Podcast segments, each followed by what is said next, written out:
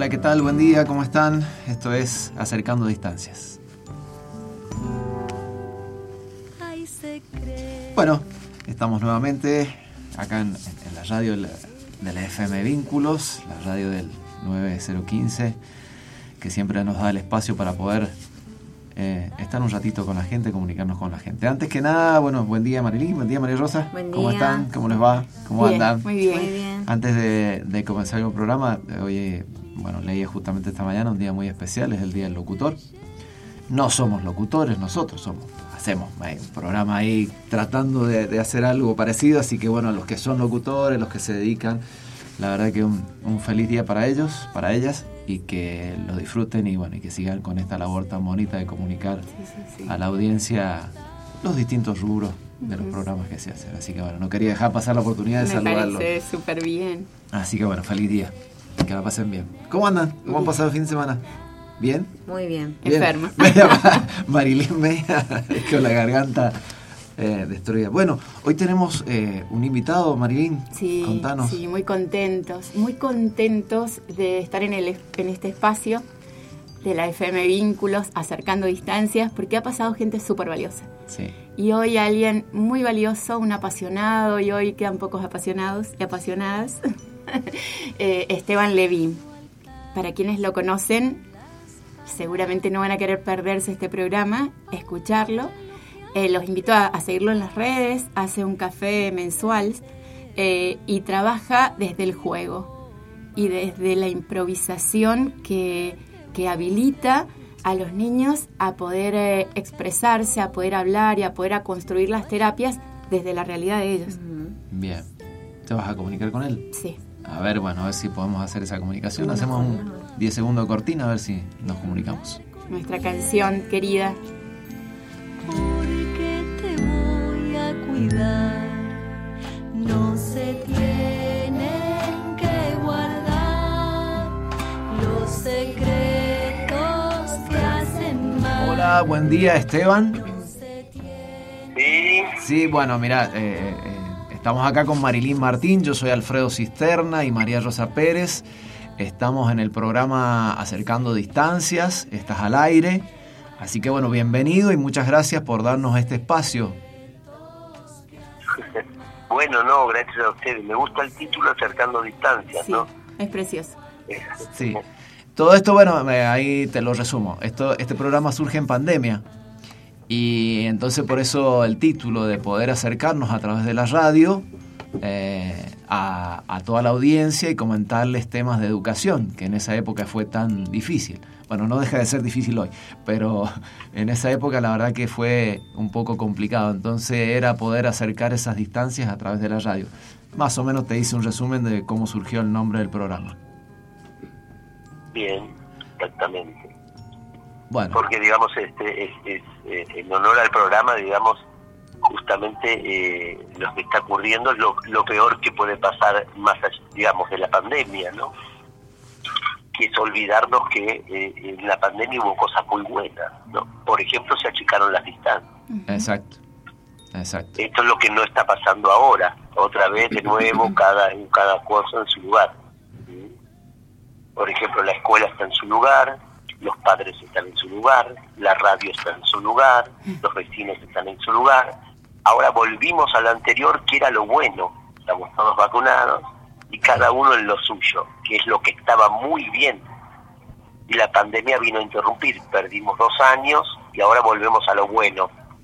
Esa es la peor catástrofe sí. que está ocurriendo. Sí, tal cual, tal cual.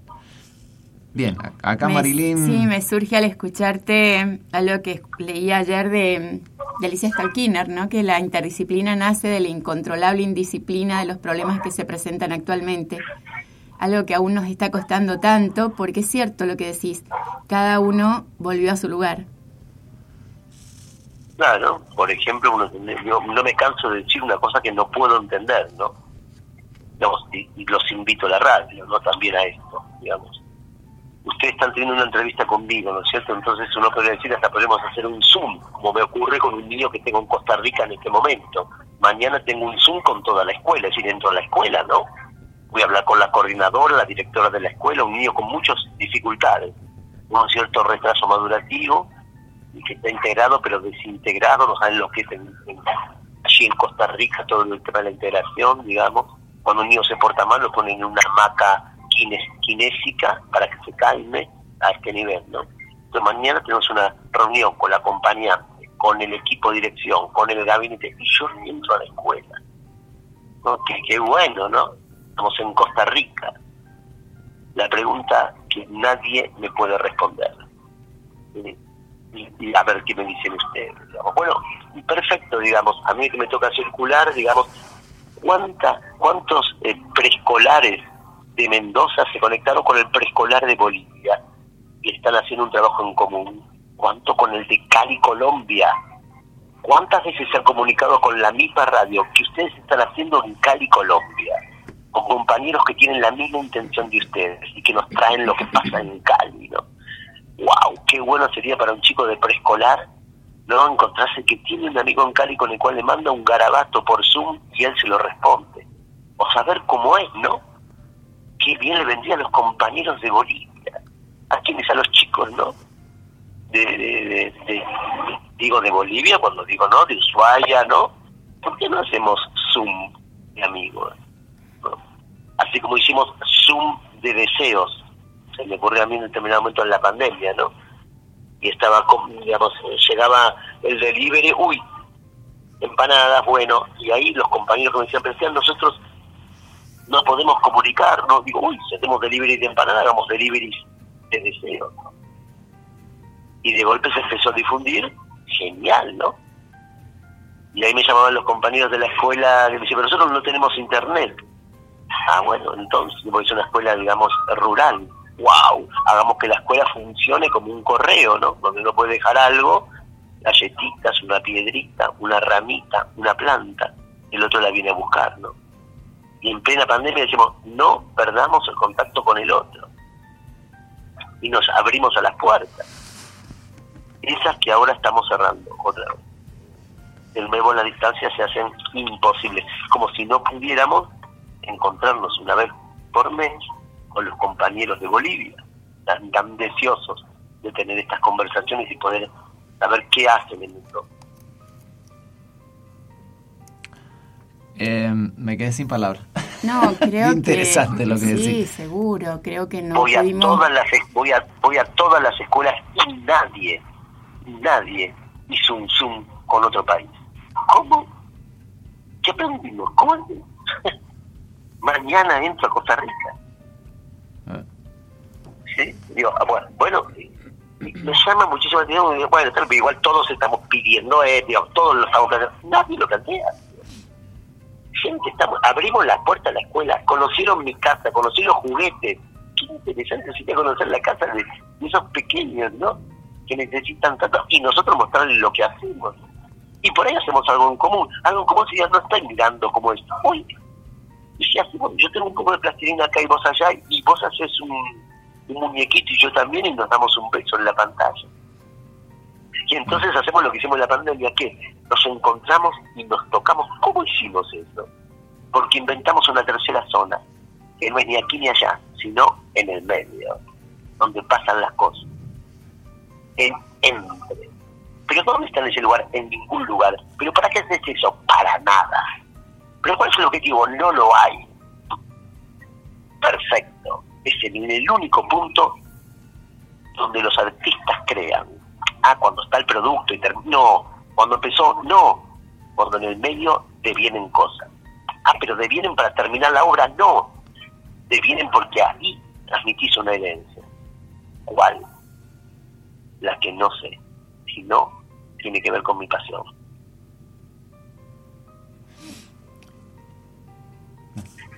Por eso está esta radio.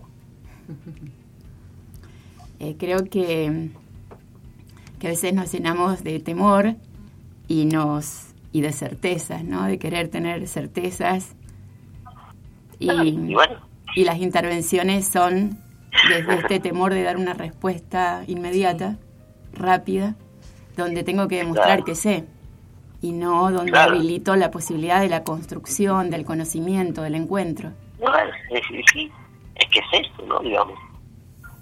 Por eso digo, cualquiera que haya tenido un acontecimiento artístico, y tal vez la radio lo sea, ¿no?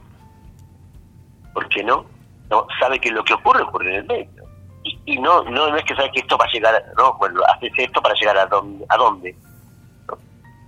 Este proyecto fue para achicar distancia, para llegar aquí, al otro lado, no, para achicar distancias, pero porque a vos te interesa, no, no, no, me interesa achicar distancias porque ahí en el medio, entre el otro y uno, se genera algo.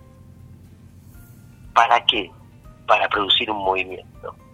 ¿Que llegue a dónde? No lo sé si no lo voy a producir. Eh, eh, Es lo que, lo que queda, ¿no? Lo que queda no es el producto. Vos podés ver una obra de Picasso, ¿no? Y te puede gustar, un montón de cosas pasan, pero digo, a Picasso lo que le pasó fue lo que pasó mientras que la hacía. Seguramente cuando comenzó no sabía lo que iba a hacer. Y cuando terminó dijo, uy, terminó eso que me llevó ahí, ¿no? Pero no- nunca supo que por qué, por qué llegó ahí, ¿no? Sí, tampoco teníamos mucha certeza de dónde iba a llegar el programa. Exacto. y, había muchos deseos. Eh, había muchos deseos, digo, porque había, y para exagerarlo todo, en una en un momento donde todo parece que se produce y todo es parte del, del libre mercado y del consumo, la educación se ha transformado muchas veces en una empresa, ¿no? Que a ver, si le pongo, además de que sea, sea bilingüe, sea trilingüe, vende más. Entonces que vengan acá, ¿no? Y cuanto más mejor, ¿no? Y por suerte algunos docentes conservan ese arte, lo artesanal, ¿no? Como esta radio, ¿no? sí, No, esta radio, decir, digamos, esta radio es artesanal. Es la radio Claro. de un IES, un instituto de nivel superior, el nivel superior en territorio. Claro. Esteban, eh, hablar, decir tu nombre es, eh, entre tantas cosas, eh, es hablar del juego, del juego en la terapia que habilita eh, la voz, ¿no? La voz de las infancias, ¿puede ser? Sí, en cuanto entendemos por la voz que es el cuerpo, ¿no? Que es la voz en un cierto ritmo. De hecho, ustedes la voz todo solo tiene sentido en esta radio porque, digamos, tiene eh, tonos. Si vos me hablas monocorde, yo te corto. Ahora, ahora cuando me, me- me hablas de un tono, puedo ponerme en tu lugar, no es igual que fijaron así los compañeros. Y hay algo que es seguro. En eso lo compartimos, digamos. Elegiste la profesión. Estás ahí no para ser millonario. No, no, este el punto, ¿no? Dije, "Buah, hago esto porque voy a ganar plata. ¿Por qué lo haces? Es porque en el tono de tu voz hay algo más allá de la voz. Es porque en el- hay una cierta velocidad, hay una cierta fuerza. ¿Cómo captar la fuerza del otro a través de una radio, de de una voz que nos lleva a otro lado? Si no, ¿para qué la radio? La radio no es para estar acá, sino para irte a tu lado. Es decir, que ustedes, por suerte, cuando hablan con el otro, si el otro habla con ustedes, se van a otro lugar. Salen de donde están, de Mendoza, y se van para allá. En ese punto, el otro también le sirve a ustedes para ser uno. Y uno le sirve a ti para ser otro. Y eso en todo caso es la comunidad. La comunidad no es lo que se tiene, lo comunitario no es lo que se posee, sino lo que uno deja por otro. Solo por el placer de dejar, sin recuperar lo que uno deja. Por eso la voz tendrá solo sentido si se pierde. Sí. Es como, es como se da cuenta uno, eh, tomando la última parte que vos dijiste, cuando lo perdemos nos damos cuenta de lo importante que era. Claro. Porque entonces lo que queda es lo esencial, no lo que resuena. Claro. Tal Y lo que a uno le resuena del otro será el tono de voz, ¿no? Hasta el tiempo que un Mendoza me llamaron unos artesanales ahí que hacían una radio rarísima. No, claro. Y algún día nos vemos Esteban, nosotros por la radio ahora y nos damos un abrazo como si los conociéramos. De toda la como vida. si nos guiñáramos el ojo, ¿no? Y en algún momento, mira, ese loco, ¿no? Y en esa locura sabemos que está al otro. Tan eso, sencillo, no, tan, tan sencillo, tan simple y tan complicado a la vez. Mm, exactamente. Por eso siempre nosotros decimos, o a mí me gusta decirlo, que lo más importante de un diagnóstico no es el pronóstico, no es lo que califica, sino es la primera impresión. La primera impresión sensible, ¿no? ¿Qué me pasa cuando veo a ese niño, no? ¿Cómo me toca? ¿Cómo me, me despierta, no? qué poesía me, me, me lleva a escribir, ¿no? ¿Hacia dónde voy? Me meto en una historia, ¿no? Y seguramente en historia donde hay sufrimiento. Ahora, ¿quién me lleva a mí? ¿Quién me da derecho a mí a calificar este sufrimiento? ¿Acaso a mí me, me ayuda en algo? Decir, ah, es un chico autista. Como si eso a mí me aproximara a alguien, como si eso me, me permitiera a mí conocerlo mejor lo que está pasando es que se califica al niño, cada vez hay más TEA, ¿no? Eh, más autistas pareciera, ¿no? Y nos olvidamos que hubo pandemia. O sea que los chicos de ahora de, de 3, 4, 5 años, ¿no? algunos de ellos nacieron en pandemia, algunos de ellos la sufrieron de una manera como la sufren los niños, ¿no? Callada. Y ahora tienen dificultades, entre comillas, en lo social. ¿no? Bueno, menos mal, ¿no? Y, y no digo que a todos les pase eso. Ahí está. Y a nosotros, por ejemplo, nos está pasando con eh, alumnos de tercer grado eh, que hicieron pandemia, digamos, jardín, sala 5 y primero. Y, y retomo esto que decís vos ahí, que como que nos dicen de las escuelas este, que están revoltosos, que están y que no es uno o dos, son todos. O la alfabetización O la no se ha logrado. Claro, la alfabetización no se ha logrado. Entonces, nosotros en el equipo trabajábamos este tema de decir, bueno, ¿en qué época hicieron eh, sala 5 y primero? Y fue en pandemia, esos dos años. Entonces, hoy en tercero, los docentes como que nos están diciendo qué, qué hacer o qué podemos trabajar o qué, podemos, eh, qué taller se puede dar o qué de actividad. Así que, bueno, estamos analizando todo ese proceso también. Bueno, sí. Entonces, en cuanto uno piensa que, que eso, digamos, que la época determina los síntomas de uno también, ¿no? Ahora, si ante esta situación a ti te dicen, bueno, te vamos a tomar el test de A2, es un test de Estados Unidos que te dice si sos autista o no, este, que no le importa si uno camina que no, si vos vivís en Mendoza, en, en un pueblo o en la capital, o, digamos, no le importa, te, te mide la conducta, ¿no?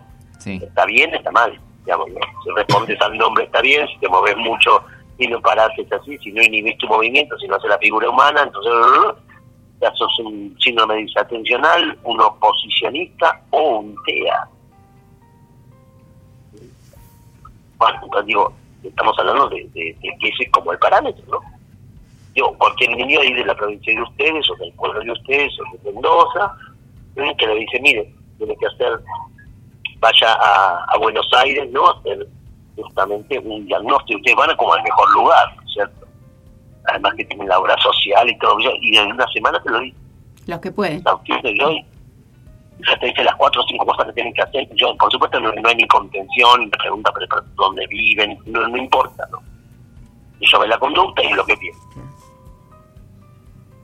Medianamente, además, si vos tenés cierto conocimiento, yo te vas a internet y, uy, efectivamente, a veces responde al nombre, te dices, no, a veces se queda, uh, uy, si de los 15 ítems tiene 6, ah, entonces es leve, TEA leve.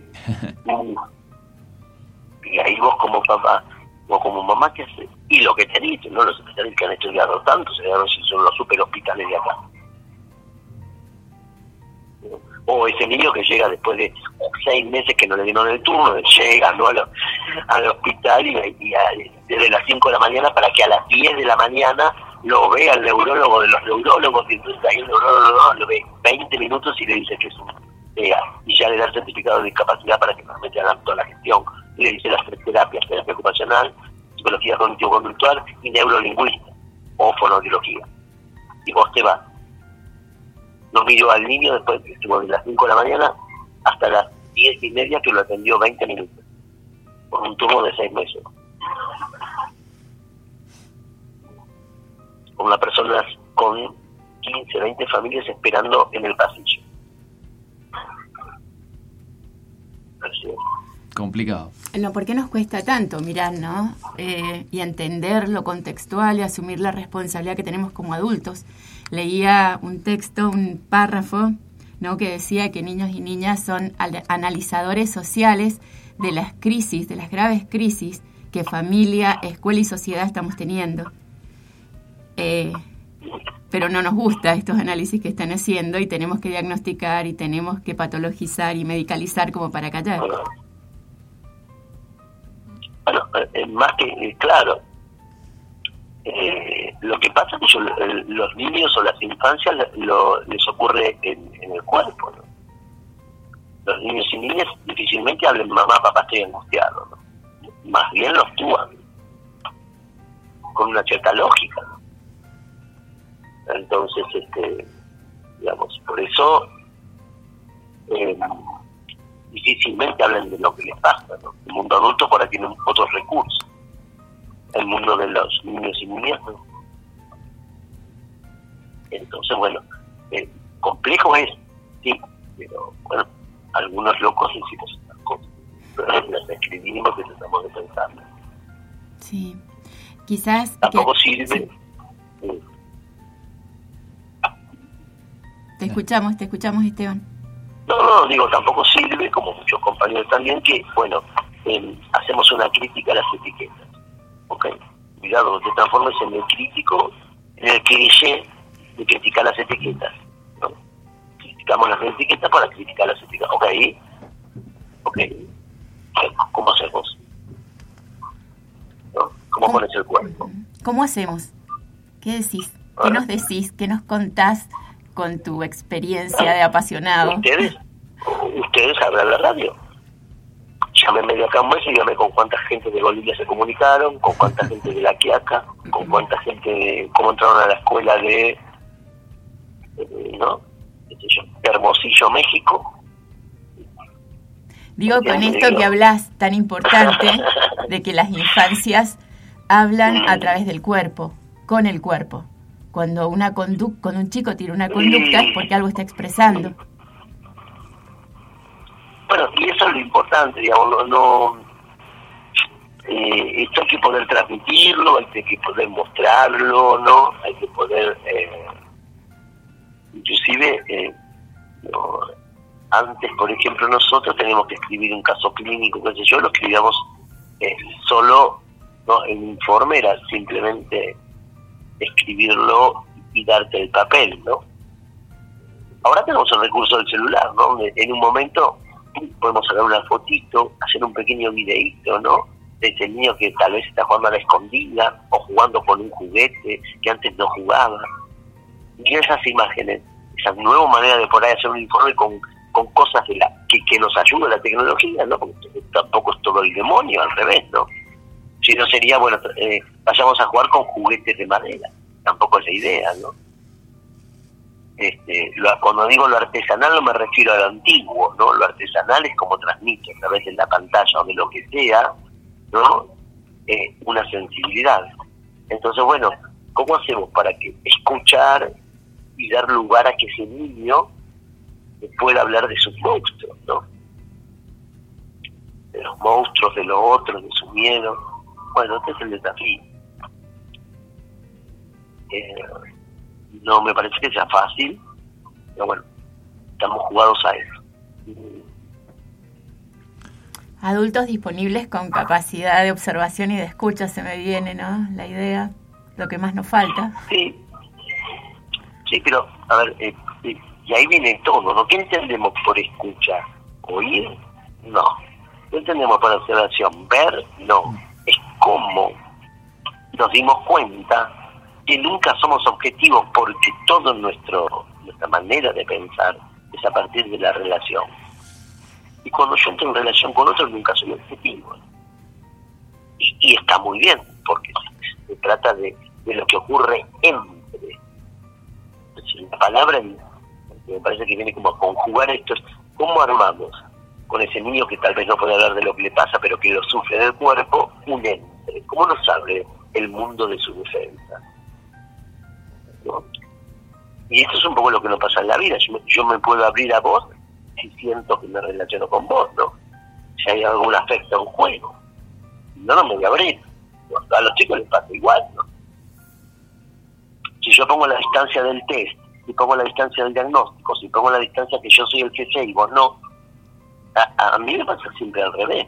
El que sabe es el niño, ¿no? Sobre su sufrimiento. Yo ahí no sé nada, ¿no? Podré ser profesor de un montón de cosas, eh, doctor no sé cuántas cosas, no causa, que yo no sé cuántas sí que estudiaste.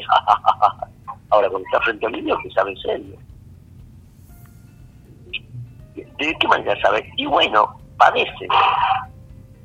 Sin saber por qué padece. En todo caso, el chico nos diría, bueno, para eso vengo acá, ¿no? Para que, que- que- para algo estudiaste tanto, ¿no? Pues yo, para, para- enseñarme la lectoescritura, para que digo, yo no sé por qué no puedo.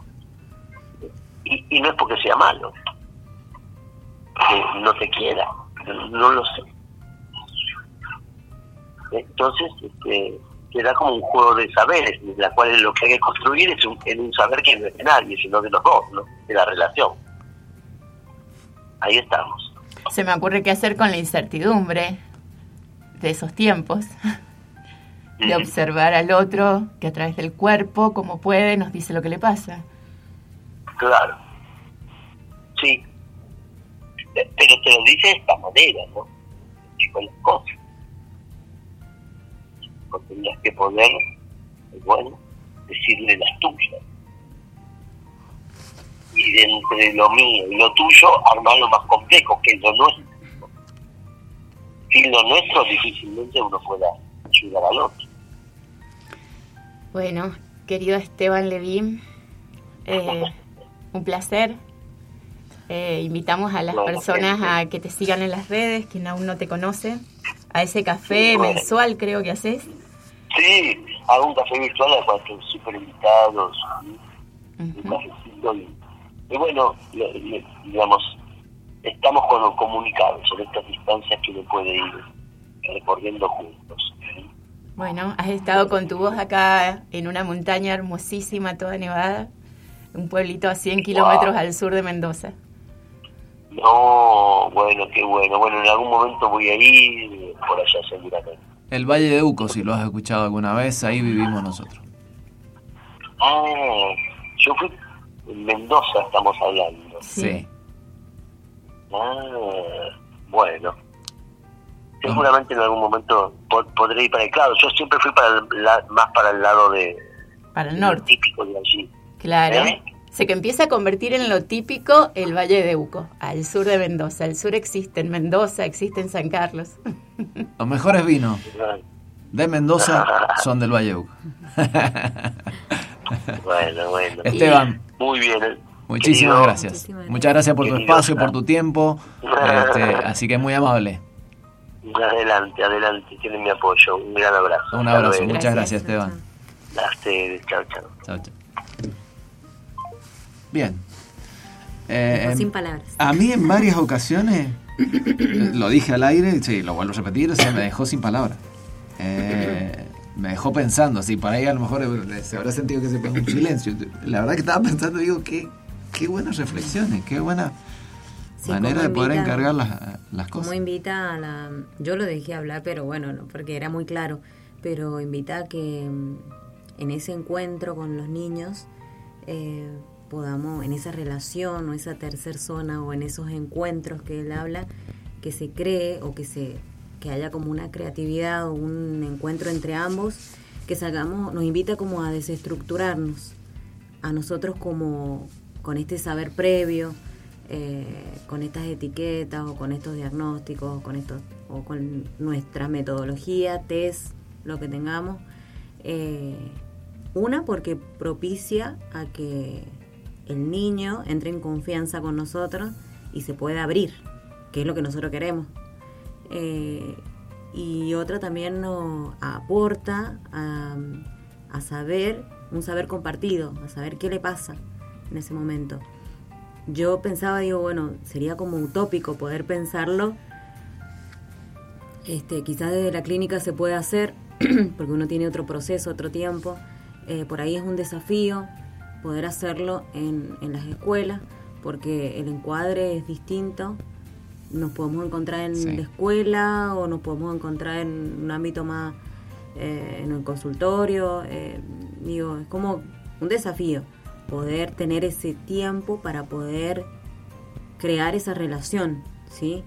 Una por la cantidad de, de niños quizás que, uno ve y, y, otra también por los espacios.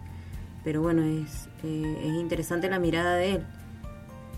No es que mm, él vaya en contra de absoluto de los diagnósticos, pero sí nos, nos habla esto de, priorizar ese vínculo, esa relación, que no es que yo voy eh, fríamente a dar el diagnóstico y, verlo como un niño sin historia, sin, sin contexto, sin... si no pareciera que hacemos eso, sí, que pase claro. el que sí.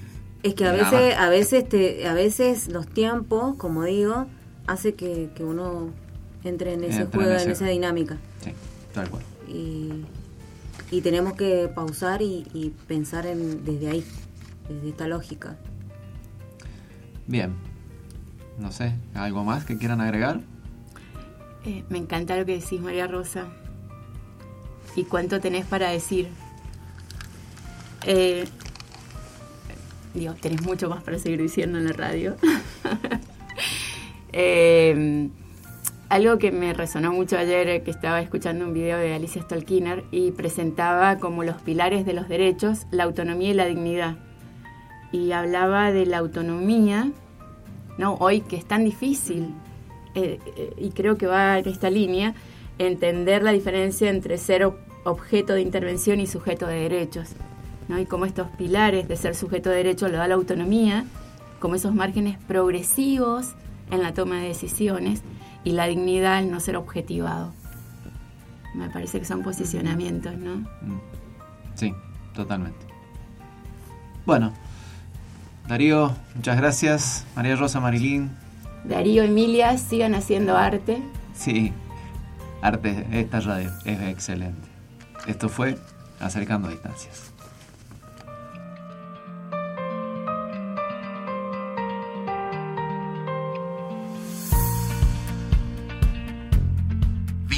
La radio del IES Valle de Uco. Vínculos, la radio del IES Valle de Uco. Este y todos nuestros contenidos encontrarlos también en Spotify y Google Podcasts.